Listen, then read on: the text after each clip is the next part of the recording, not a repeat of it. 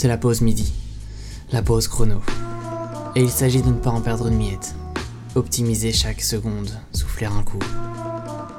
Avez-vous la tête un peu cramée, le dos en vrac, l'esprit encombré? Vos muscles ont-ils été sur ou sous-utilisés? Est-ce que tout cela a un sens? Est-ce quelqu'un ou bien vous-même qui vous accordez cet instant de pause? Et d'ailleurs, la pause pour qui? Vous ou bien pour revenir plus productif? S'agit-il de mieux exploiter vos muscles et neurones? S'agit-il de votre bien ou de vous optimiser?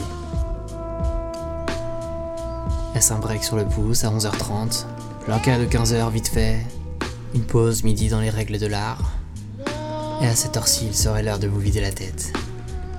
Après toute une vie à avoir esquivé tant bien que mal les milliers de tentatives de lavage de cerveau auxquelles vous avez été exposé, vous avez même perdu plusieurs fois.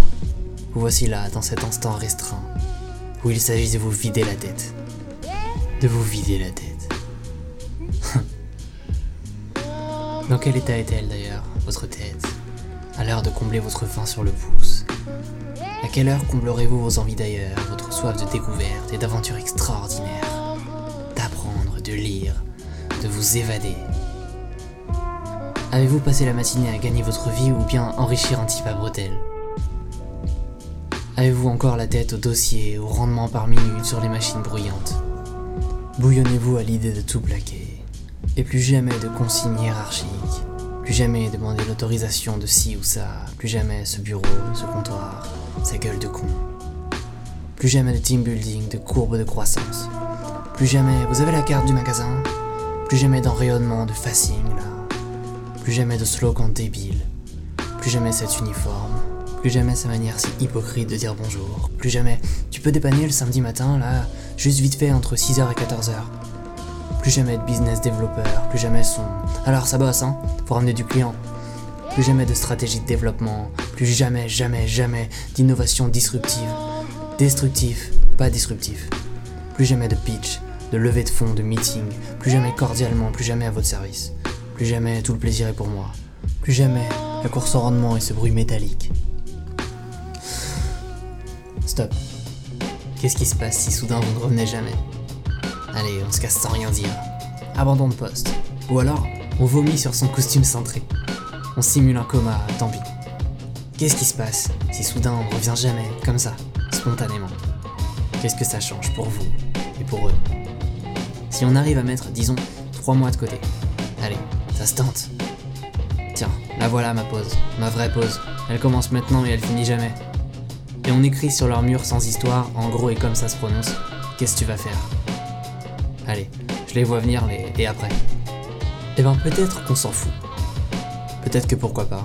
Peut-être qu'on verra. Peut-être qu'en trois mois on a le temps de s'organiser un peu, de s'exprimer un peu, de respirer un peu, de trouver comment ne jamais revenir dans leur monde de cache grise et de galeries marchandes, où nous ne sommes que des bras.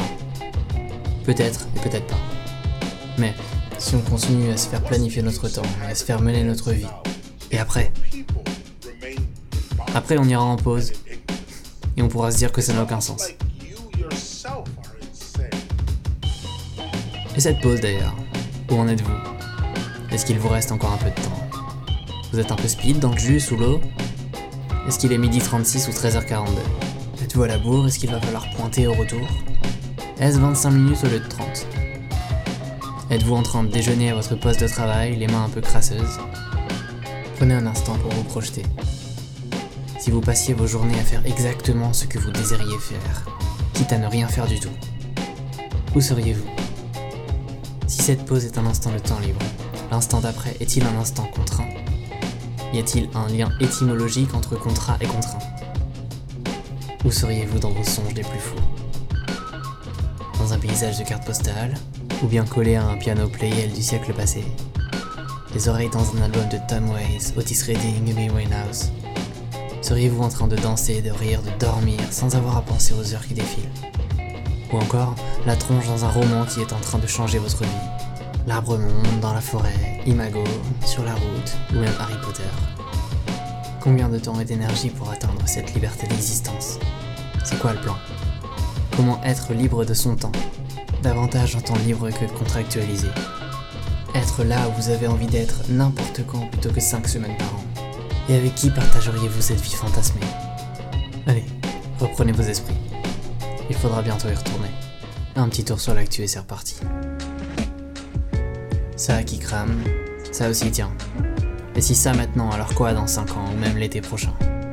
Puisque le pire est exponentiel. Lui, plus d'œil, elle, plus d'arcade, et eux, même pas un blâme. Allez, quoi d'autre? Eux, disparus. Tu te rappelles quand tu en avais vu un en vacances? Ils ne seront bientôt plus que des photos et des gifs à la con. Lui, scandale, évasion fiscale. Lui, chantage à l'emploi. Lui, toujours lui d'ailleurs. Tiens. Très bon levier ça, pour les lobbies, le chantage à l'emploi des 1%. Mais qu'est-ce qu'on serait sans ces gens qui nous offrent des emplois?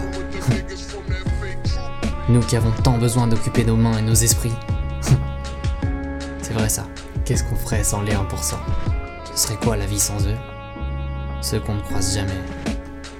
Vous l'avez vu passer cet article sur les 1% qui cherchent à se bunkeriser en Nouvelle-Zélande.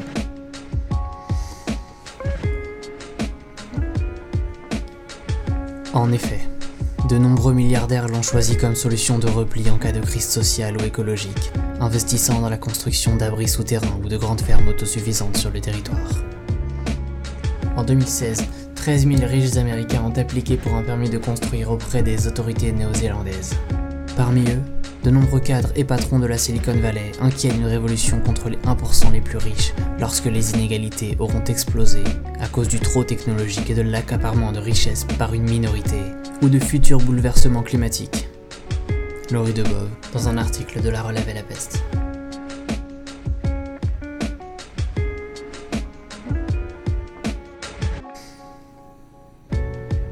Allez, un peu de sagesse. Ne pas se moquer, ne pas se lamenter, ne pas détester, mais comprendre.